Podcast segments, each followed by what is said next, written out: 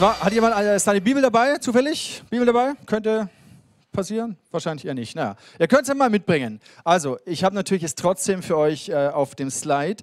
Die Frage ist ja, warum kommen wir hier zusammen? Warum machen wir das eigentlich? Und vielleicht kommst du mit der Haltung, ja, mal gucken, wer heute predigt und wer heute Worship leitet und ob es eben Essen gibt oder Kinderprogramm. Und es ist ja alles ganz okay, aber eigentlich geht es auch noch um so viel mehr. Wir kommen zusammen, um Gott zu begegnen, um unsere Woche mit ihm zu starten um ihn zu ehren, ihn anzubeten. Aber wir kommen auch zusammen, weil wir Familie sind. Wir sind nicht nur eine WG, wo jeder so in seinem Zimmer lebt und mit seinen Freundeskreisen abhängt, sondern wir sind auch eine Familie. Manchmal ein bisschen eine spezielle Familie. Familie ist ja so, man kann sich seine Geschwister nicht raussuchen, deswegen lernt man Annahme, Liebe. Aber wir sind eine Familie und eine Familie in einem Zuhause hat ein Wohnzimmer, hat einen Esstisch, und dann kommen sie alle aus ihren Zimmern und versammeln sich im Wohnzimmer. Und das ist ein Ausdruck von dem, was es heißt, Familie zu sein, zusammenzukommen. Und der Sonntagvormittag ist wie so eine Zusammenkunft der Familie im Wohnzimmer. Und das Schöne ist aber, wenn wir mit der Haltung kommen, nicht jetzt nur im Kontext, was haben Mama und Papa heute wieder gekocht für uns, sondern hey, was kann ich mitbringen? Also übertragen auf das hier. Wie wäre es, wenn du kommst, nicht mit der Haltung, mal gucken, was ich heute kriege, sondern Gott, was darf ich bringen? Und ich glaube, das, was unsere Versammlungen nochmal komplett verändern wird, ist nicht das nur, was auf der Bühne oder von der Bühne passiert, sondern das, was zwischenmenschlich unter euch passiert. Und ich möchte euch hineinnehmen in einen Bibelvers und lasst es einfach mal auf dich wirken und überleg dir, was wäre, wenn wir das, was hier, was Paulus hier beschreibt, wenn wir das Sonntag für Sonntag erleben würden. Paulus schreibt hier, bei jedem zeigt sich das Wirken des Geistes auf eine andere Weise, aber immer geht es um den Nutzen der ganzen Gemeinde. Dem einen wird durch den Geist die Fähigkeit geschenkt, Einsichten in Gottes Weisheit weiterzugeben. Der andere erkennt und sagt mit Hilfe desselben Geistes, was in einer bestimmten Situation zu tun ist. Einem Dritten wird ebenfalls durch denselben Geist ein besonderes Maß an Glauben gegeben. Und wieder ein anderer bekommt durch den, diesen einen Geist die Gabe, Kranke zu heilen. Einer wird dazu befähigt, Wunder zu tun. Ein anderer prophetische Aussagen zu machen und wieder ein anderer zu beurteilen, ob etwas von Gottes Geist gewirkt ist oder nicht. Einer wird befähigt, in Sprachen zu reden, die von Gott eingegeben sind. Und ein anderer das Gesagte in verständlichen Worten wiederzugeben. Das alles ist das Werk ein und desselben Geistes. Und es ist seine freie Entscheidung, welche Gabe er jedem Einzelnen zuteilt.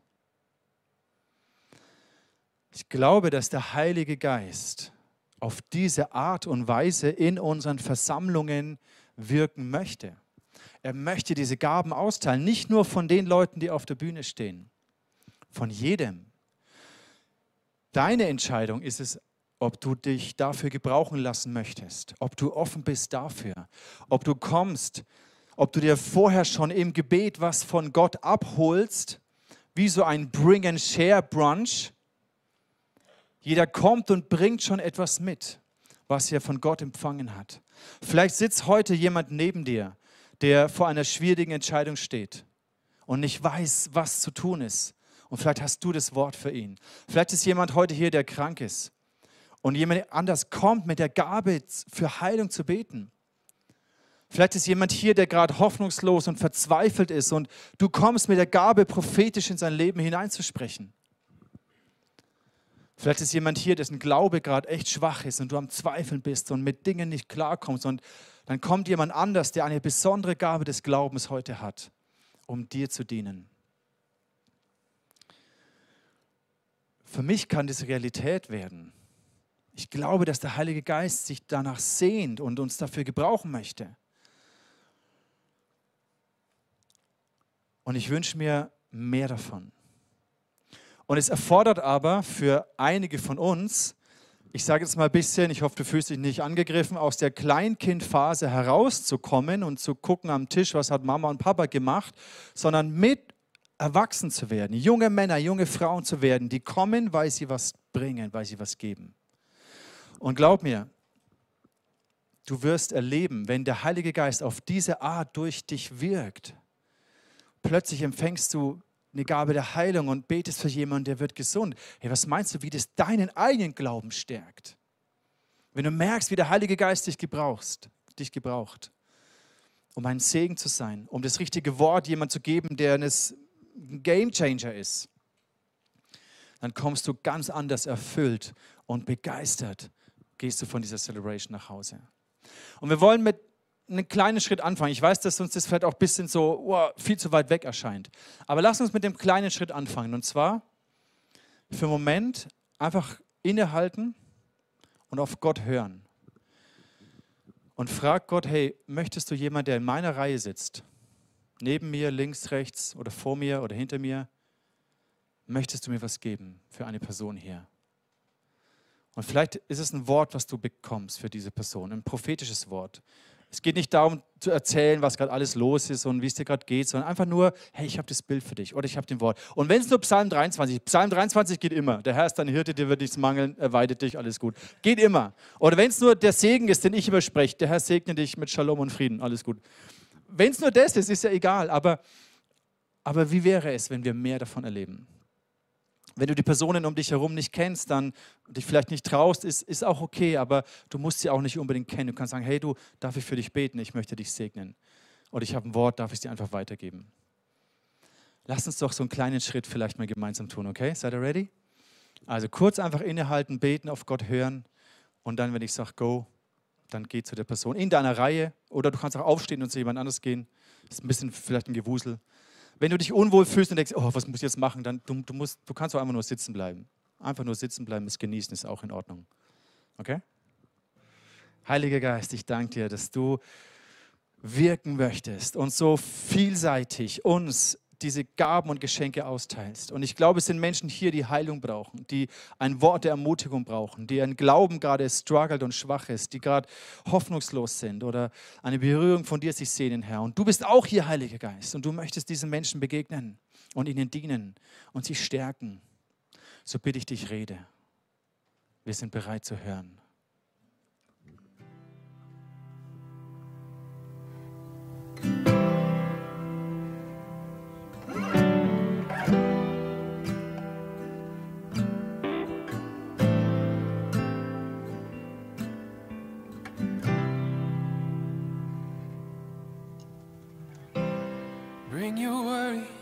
Grief, and pain.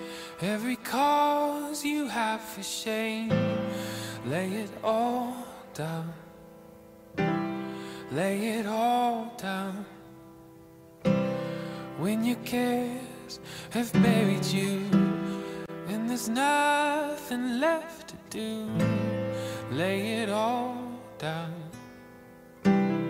Lay it all down at the feet of Jesus. At the feet of Jesus. Okay, wenn du möchtest, dann geh zu der Person, segne sie, bete für sie. Nimm uns jetzt die Zeit.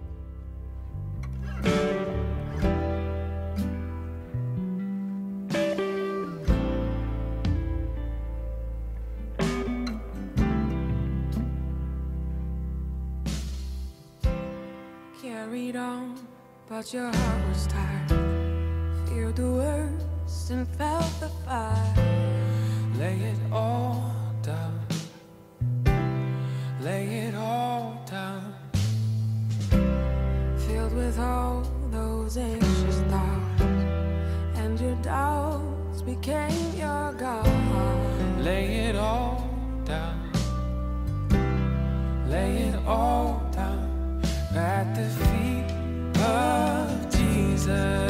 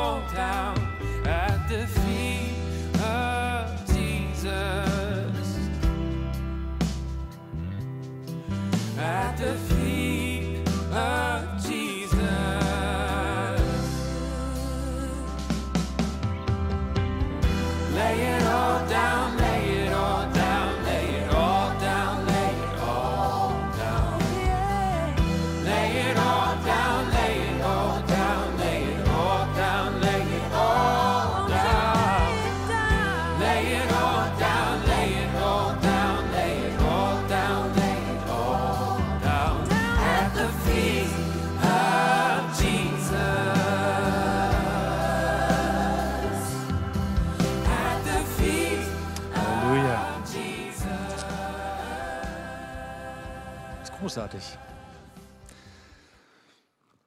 Im September nehmen wir uns immer so die ersten Wochen Zeit, die ersten Sonntage, um einfach so Herzensthemen zu, weiterzugeben. Ich fand es so schön die Message von Ralf und Matze letztes Mal über diese Anbetung und dieses, das goldene Kalb und diese Themen, mega gut. Vor zwei Wochen haben wir über diesen Herzschlag für Verlorene, für Hasenburg, für das gesprochen. Und auch heute möchte ich nochmal so mein Herz teilen, was mich die letzten Wochen, Monate beschäftigt hat.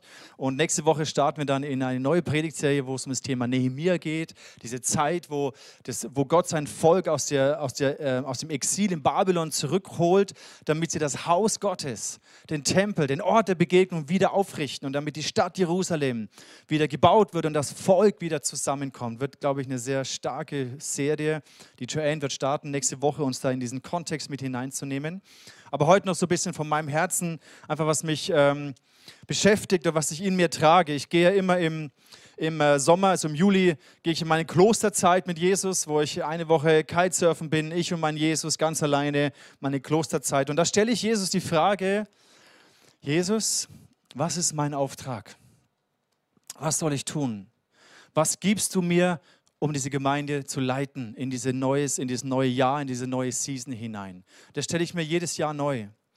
Und, und, und Gott bewegt etwas und, und spricht zu mir. Und am Anfang wird's, ist vielleicht doch immer nicht so ganz klar und irgendwann mit der Zeit wird es klarer und ich versuche dann in dem zu gehen, was Gott mir zeigt. Und eine Sache, die so Gott in dieser Klosterzeit in mein Herz gelegt hat, als ich ihn gefragt habe, was ist mein Auftrag? Hat er dieses, dieses Thema bewegt, was es bedeutet, im Bund mit Gott zu leben. Leben im Bund mit Gott.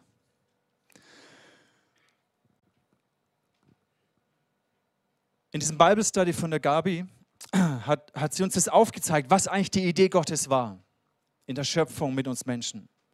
Er hat diesen Planeten kreiert, wunderbar kreiert und uns als Menschen eingesetzt, diese Schöpfung zu verwalten. Und der Mensch im Bund mit Gott lebt in einer wunderbaren Verbindung. Wenn du uns mal das Bild zeigst.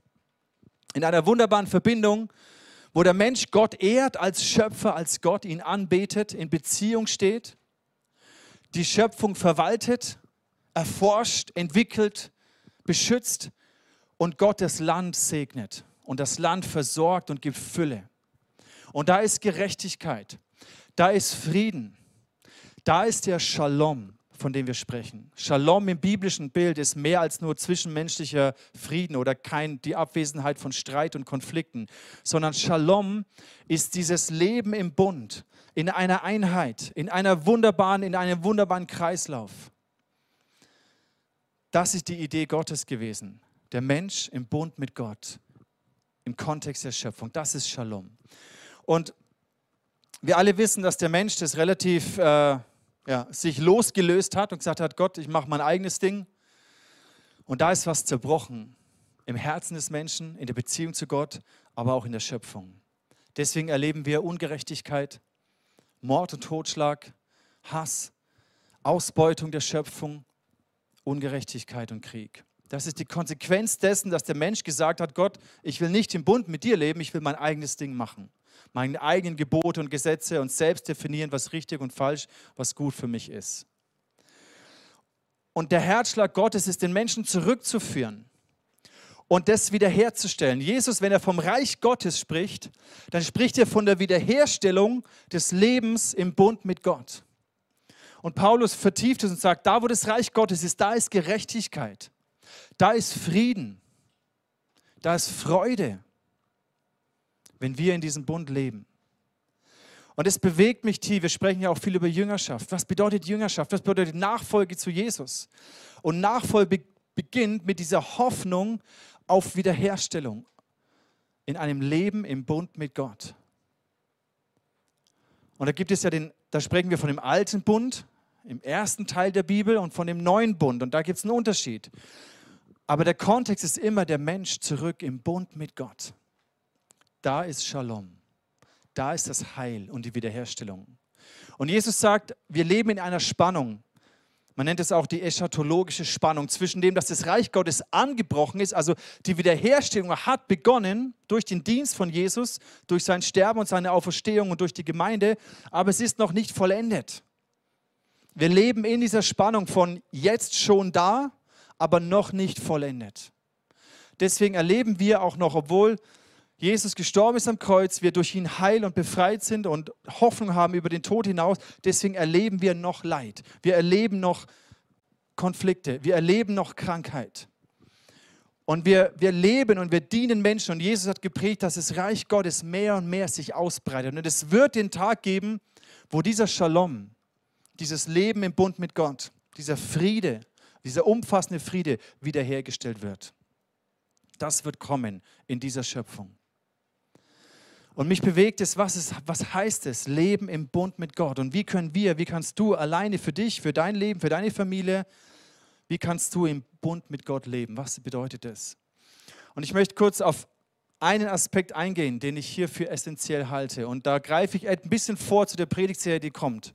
Und nehme euch mit hinein in die Geschichte, in die Situation, dass, wo das Volk Israel aus dem Exil in Babylon zurückkommt, die ersten 50.000 unter der Leitung von Zerubabel, kommen zurück nach, nach Jerusalem. Wie gesagt, wir gehen die nächsten Wochen noch tiefer darauf ein. Aber das Erste, was sie tun, als sie nach Jerusalem kommen, ist, sie errichten einen Altar. Und bevor sie sich Häuser bauen und be bevor sie den Tempel und alles bauen, errichten sie einen Altar, um das Opfer wieder haben zu können. Und Opfer war damals die, die Art, Gott anzubeten dass Anbetung wieder beginnt. Das war das allererste. Sie haben begonnen mit Anbetung. Und dann erst haben sie alles andere gebaut. Und dann haben sie angefangen, den Tempel zu bauen unter der Leitung von Zerubabel, aber dann kamen Widerstände und Opposition und Entmutigung. Und dieses Werk am Haus Gottes wurde gestoppt für 16 Jahre lang. Und erst als die Propheten Haggai und Zacharia kamen und Gott durch die Propheten gesprochen hat, haben sie wieder weiterge äh, weitergemacht, am Haus des Herrn zu bauen. Und dann war aber eine Phase, 80 Jahre ungefähr, bis Esra kommt. Esra ist dann auch, war ein Schriftgelehrter, der dann auch zurückgekommen ist. Und Esra findet aber eine Situation vor, wo sich die Israeliten, die zurückgekommen sind, wieder vermählt haben mit Töchtern und Söhnen von den Völkern aus dem Umland, nicht aus dem eigenen Volk. Und ich lese euch was vor, was Esra, wie, wie es ihn erschüttert und bestürzt. Und gleich werden wir sehen, warum. Esra 9, Vers 2. Die Israeliten nahmen deren Töchter für sich und ihre Söhne. So wurde die heilige Nachkommenschaft mit den Völkern, die im Lande leben, vermischt. Und die obersten und führenden Männer beginnen als erstes diesen Treuebruch. Als ich, also Esau schreibt in der Ich-Person, als ich von dieser Sache hörte, zerriss ich mein Kleid und meinen Mantel, raufte mir Haare und Bart. Erschüttert saß ich am Boden. Da versammelten sich alle bei mir, die Ehrfurcht vor dem Wort Gottes, von dem Wort des Gottes Israel hatten und die angesichts dieses Treuebruchs der Verbannten erzitterten. Ich glaube, wir können nur schwer nachvollziehen, warum das sie so erschüttert hat. Der Punkt ist der, Gott hat in den ersten fünf Büchern Mose ihnen gesagt, hey, wenn ihr in das Land geht als Volk und ich euch dort hineinbringe, dann vermischt euch nicht mit den Völkern, die dort sind. Warum? Weil die hatten abscheuliche Götzendienstkulte und Praktiken. Und Gott sagt, ihr sollt ein heiliges Volk sein, abgesondert von den Praktiken und Götzenkulten der eurer Nachbarn.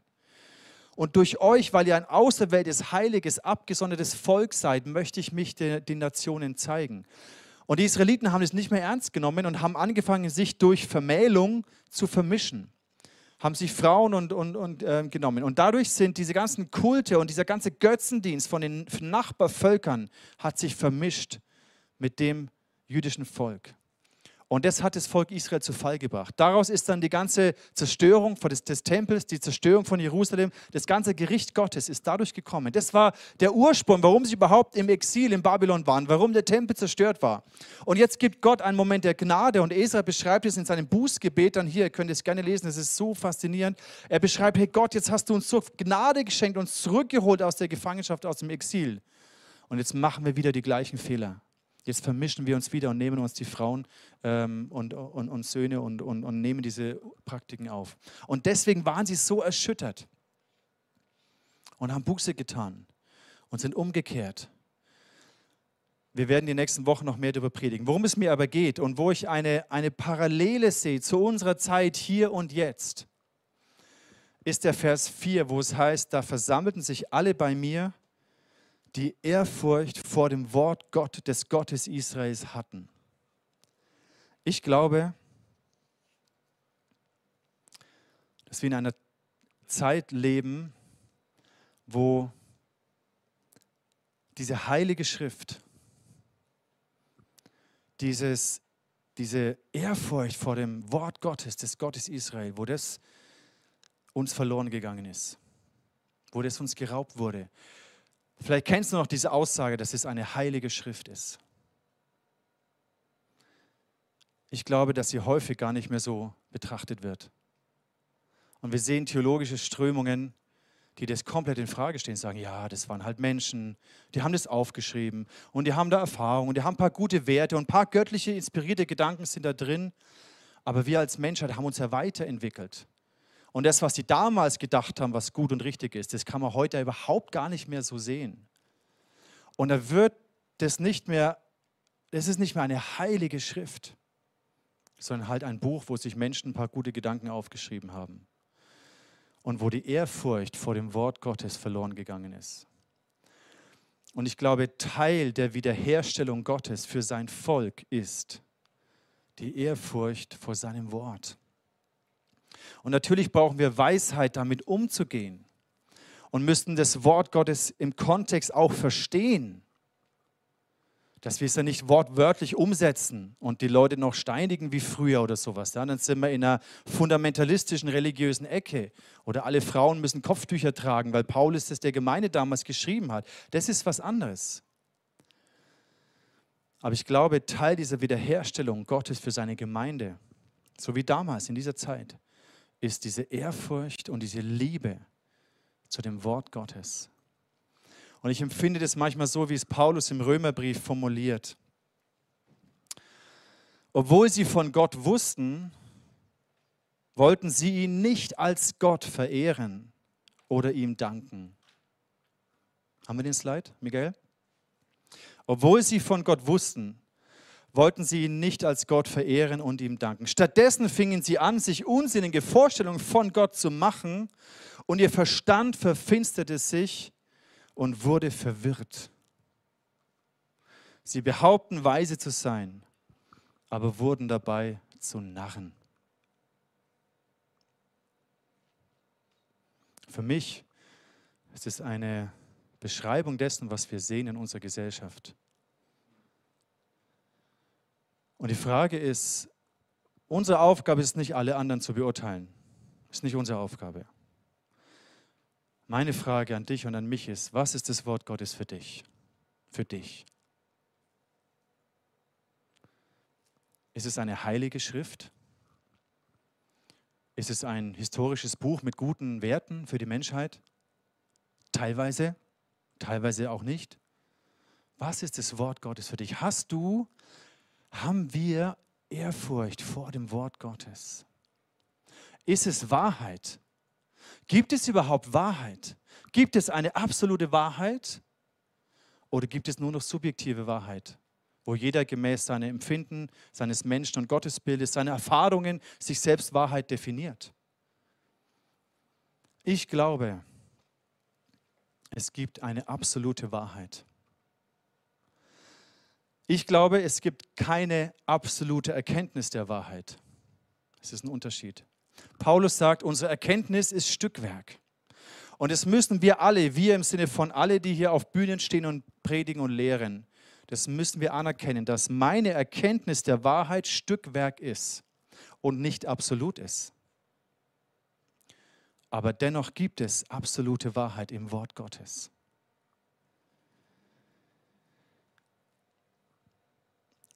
Und ich muss gemäß dem, was ich verstehe, gemäß meiner Offenbarung von dieser Wahrheit, gemäß dem, das muss ich vertreten.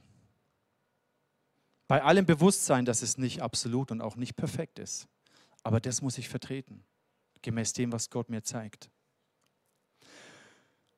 Im Timotheus heißt es Kapitel, im 2. Timotheus Kapitel 3, und das ist meine Ausgangssituation. Die ganze Schrift ist von Gottes Geist eingegeben und kann uns lehren, was wahr ist. Es gibt Wahrheit. Und wie wir Wahrheit erkennen, ist durch das Wort Gottes. Sie kann uns lehren, was wahr ist und uns erkennen lassen, wo Schuld in unserem Leben ist. Es ist wie ein Spiegel, in den ich reinschaue, dass ich sehe, wo ich, wo ich versage, wo ich außerhalb des Bundes lebe. Schuld heißt, außerhalb des Bundes zu sein. Schuld heißt, diesen Shalom zu verlieren. Das, was Gott sich gedacht hat. Das ist, ich laufe am Ziel vorbei. Und die Bibel zeigt mir, was Gott sich gedacht hat, wie das Leben im Bund funktionieren und aussehen kann, was die Gedanken Gottes sind. Und es zeigt mir, wo ich außerhalb dessen bin. Dass ich meine Schuld erkennen kann. Sie weist uns zurecht und erzieht uns dazu, Gottes Willen zu tun. Erziehung ist ein Wort, das wir gar nicht mögen. Wir mögen nicht erzogen werden. Wir mögen selber wissen, was richtig und falsch ist. Aber die Bibel gibt uns den Maßstab. Und die Frage ist, was ist die Bibel für dich?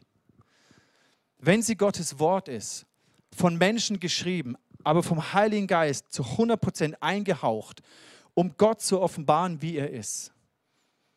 Und wenn wir dann die Menschen sehen, die es geschrieben haben, die es formuliert haben, der Heilige Geist hat sie inspiriert in dem Kontext, in ihrer Kultur und auch in ihrer Sprache. Gestern habe ich Zeit gehabt, vormittags, die Franzi hat so ein Online-Training gehabt und die Kids haben noch geschlafen. Da habe ich einfach so ein, zwei Stunden einfach im Alten Testament gelesen. Natürlich auch in der Vorbereitung auf die Serie. Aber es hat mich so reingenommen. Ich habe es so geliebt und ich habe gar nicht gemerkt, wie die Zeit vergeht. Und ich merke, ich habe viel diese Stellen gelesen, wo Gott die Gebote gibt, dem Mose und auf dem Berg ihm begegnet und da habe ich das fünfte Mose gelesen, wo ich merke, oft haben wir so ein komisches Bild vom Alten Testament, dass wir denken, oh, das ist alles so komisch und ich verstehe es nicht und Gebote ist wie eine Leistungsanforderung an mich. Aber schaut mal, was Gott hier schreibt, in dem Kontext, wo im 5. Mose 5 Gott die zehn Gebote nochmal bestätigt. Er sagt, so habt nun Acht, dass ihr tut, wie euch der Herr, euer Gott, geboten hat. Weicht nicht, weder zur Rechten noch zur Linken, sondern wandelt auf dem Weg, den euch der Herr, euer Gott, geboten hat. Warum?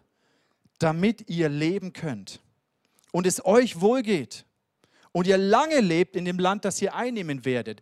Gott sagt nicht, damit ich mit euch zufrieden bin und ihr meinen Maßstab von Gerechtigkeit erfüllt und mich zufriedenstellt, indem ihr alle Gebote haltet, sondern nein, damit es euch gut geht.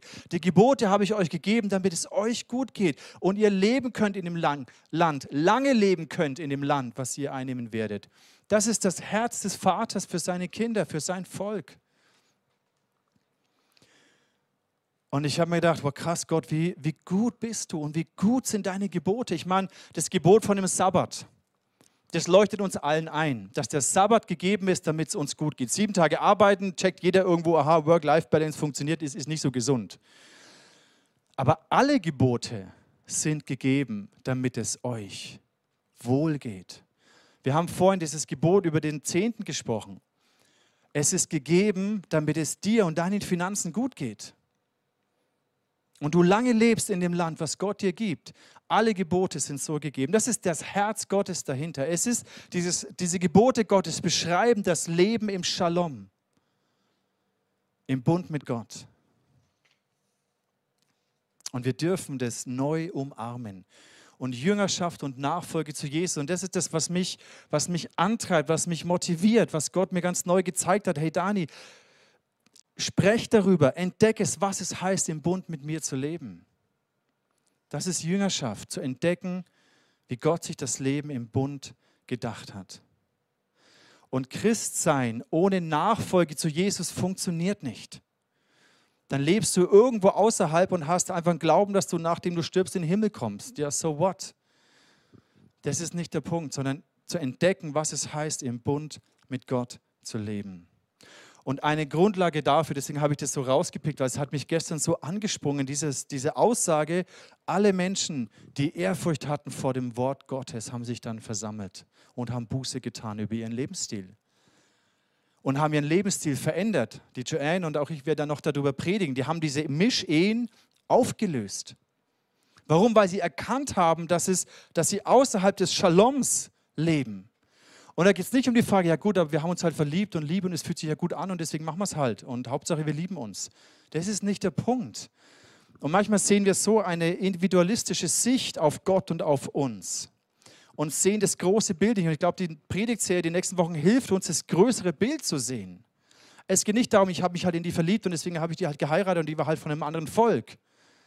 Das ist nicht der Punkt, sondern der Punkt, da kommt etwas hinein in das Volk Gottes. Praktiken, religiöse Überzeugungen etc. Und das hat sich mehr und mehr vermischt und das Volk Israel war kein heiliges Volk mehr. Es war nicht mehr abgesondert, sondern es war komplett vermischt. Und es war gar kein Unterschied mehr zwischen den Volk Israel und zwischen den Nachbarvölkern. Und Jesus sagt, hey, wer nicht mir nachfolgt, bedeutet sein altes Leben hinter sich zu lassen. Dieses alte Gewand, über das der Flo gepredigt hat, wegzutun. Ein neues Gewand, eine neue Identität, ein neues Leben zu empfangen und anzunehmen. Das ist der Prozess der Nachfolge. Und die Juden haben gemerkt, die waren verzweifelt. Esra, er war, er war erschüttert, weil er gemerkt hat, unsere Herzen, jetzt waren wir doch im Exil, Jerusalem ist zerstört, aber unsere Herzen sind noch immer genau gleich. Und er war frustriert und verzweifelt. Gott schickt einen Propheten, Hesekiel. Hesekiel war ein Prophet, der die Zerstörung Jerusalems miterlebt hat, mit ins Exil verschleppt wurde und dann dort den Juden gedient hat im Exil. Und die Worte Hesekiels haben dem Volk wieder Hoffnung gegeben, weil sie waren auch, sie haben gemerkt, wohin sie das Leben geführt hat, diese Vermischung mit den Götzenkultern, Kult der Völker, wohin sie das gebracht hat. Sie waren am Boden zerstört, als Nation kaputt. Und Hesekiel hat ihnen Hoffnung gegeben durch die Prophetie. Und er sagt hier, Vers 36. Das ist ein prophetisches Wort für die Christen, äh, für, die, für das Volk Gottes damals und auch für uns heute. Er sagt, Gott verspricht es, dann gieße ich reines Wasser über euch aus und ihr werdet wieder rein sein. Von all euren Unreinheiten und von all euren Götzen werde ich euch reinigen, sagt Gott. Und ich werde euch ein neues Herz geben und einen neuen Geist euch schenken. Ich werde das Herz aus Stein, wo ihr so rebellisch und religiös und eigensüchtig wart, aus eurem Körper nehmen und euch ein Herz aus Fleisch geben. Ich werde euch meinen Geist geben, damit ihr nach meinen Gesetzen lebt und meine Gebote bewahrt und euch danach richtet. Gott spricht durch den Propheten und sagt, hey, ihr habt es komplett verkackt, weil eure Natur, weil ihr es nicht hinkriegt. Und es verändert sich auch nicht nach dem Exil, es seid eigentlich immer noch die gleichen. Aber ich gebe euch Hoffnung, weil ich werde euch ein neues Herz geben. Und durch Jesus ist diese Prophezeiung, hat die begonnen. Weil wir können unser altes Herz nicht verbessern. Wir würden immer wieder die gleichen Sünden und Fehler machen. Und auch, wir, auch wenn wir Gnade Gottes erleben und Heilung und Befreiung erleben, irgendwann enden wir wieder in den gleichen alten Mustern. Deswegen brauchen wir ein neues Herz, was Jesus uns gibt. Eine neue Identität, einen neuen Geist in uns, der die Gesetze liebt, umarmt, sich nach den Geboten Gottes ausstreckt, weil er weiß, sie sind gegeben zum Leben. Sie sind mir gegeben, damit sie mir dienen, damit es mir gut geht. Das ist mein Vater, das ist mein Gott. Das ist nicht eine Richtschnur, nach der ich mich, äh, die ich ableisten muss, um vor Gott gut dazustehen, sondern Gott gibt diese Gebote und ich umarme diese Gebote. Und er ist der gleiche Gott im Alten Testament und im Neuen Testament. Und da steckt so viel Schätze drin und Weisheit drin.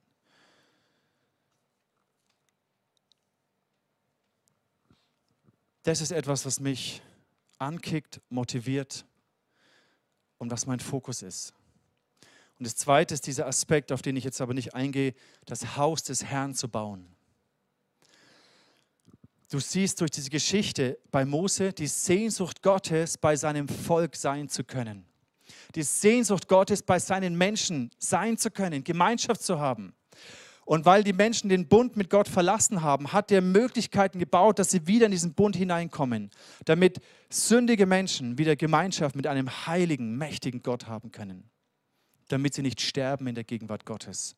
Deswegen gab es im Alten Testament die, die, den Tempel und die Stiftshütte und all diese Rituale. Im Neuen Testament haben wir das durch Jesus.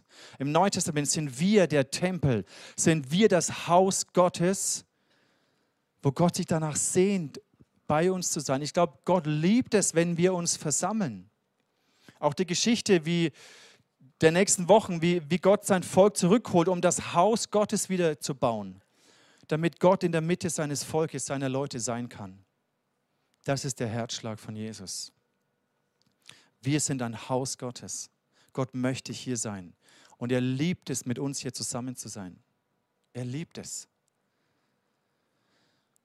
Und ich möchte schließen mit der Prophetie von Haggai, der in dieser frustrierenden Erfahrung, dass das Werk am Haus des Herrn zu Ende gekommen ist, gestoppt wurde.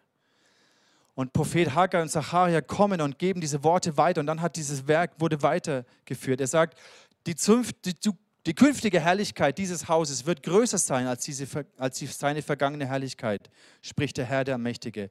An diesem Ort werde ich Frieden bringen an diesem Ort, an dem Haus des Herrn, da möchte ich Frieden, da möchte ich Shalom geben. Und diese Prophetien, die noch viel weitergehen, ermutigen das Volk weiterzubauen, trotz all der Widerstände und Frustrationen und Entmutigungen, weiterzubauen am Haus des Herrn, damit das Haus des Herrn vollendet wird. Und wir im Neuen Testament sind als Gemeinde das Haus Gottes.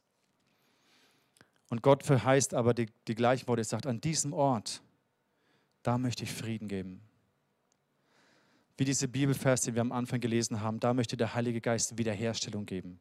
Heilung, Freiheit, blinde Augen, die sehend werden, zerschlagene Herzen, die heil werden, Kranke, die heil werden. Da möchte Gott Frieden geben.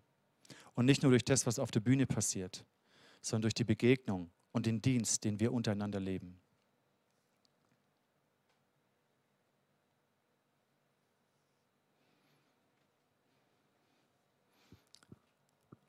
Ich glaube das. Ich glaube, dass das Haus Gottes ein Haus des Friedens ist, ein Haus der Heilung, des Shaloms. Und ich sehne mich danach, mehr von dem zu erleben, mit euch gemeinsam, dass Menschen wiederhergestellt werden, dass wir Hoffnung haben, dass wir ein Licht sind in dieser Welt. Und dass Menschen, die hierher kommen, Heilung und Shalom erfahren. Und ein, eine Grundlage dafür ist aber die Ehrfurcht vor dem Wort des Gottes Israels. Die Liebe zu seinem Wort, die Liebe zu seinen Ordnungen, die Liebe zu seinen Geboten. Und das kann nur von innen herauskommen, wenn Gott uns ein neues Herz gibt. Und lass uns dafür beten. Und wenn du möchtest, dann kling dich ein in diesen Song, der jetzt auch kommt, und streck dich aus danach. Sag Gott, ich kann es nicht von mir heraus machen. Schenk mir ein neues Herz, einen neuen Geist von innen heraus. Lass uns dafür beten. Jesus, ich danke dir für dein Wort. Ich liebe dein Wort. Ich liebe Wahrheit. Und auch wenn ich nur ein Bruchstück dieser Wahrheit erfasse, ich liebe dich, weil du bist die Wahrheit. Und hilf uns, dass wir Menschen werden, die dein Wort ehren und achten, die Ehrfurcht haben vor dem Wort des Gottes Israels. Und hilf uns, dass wir ein heiliges Volk werden. Das heißt nicht, dass wir perfekte Menschen sind aber dass wir all den Götzendienst und all die Unreinheit aus unserem Leben raus verbannen, damit du dich wohlfühlst in unserer Mitte, damit wir dir begegnen, dass deine Herrlichkeit sich lagert, wenn wir zusammenkommen, dass dein Geist wirkt auf übernatürliche Art und Weise, wenn wir uns versammeln, um den Shalom Gottes wieder aufzurichten. Jesus, danach sehnen wir uns.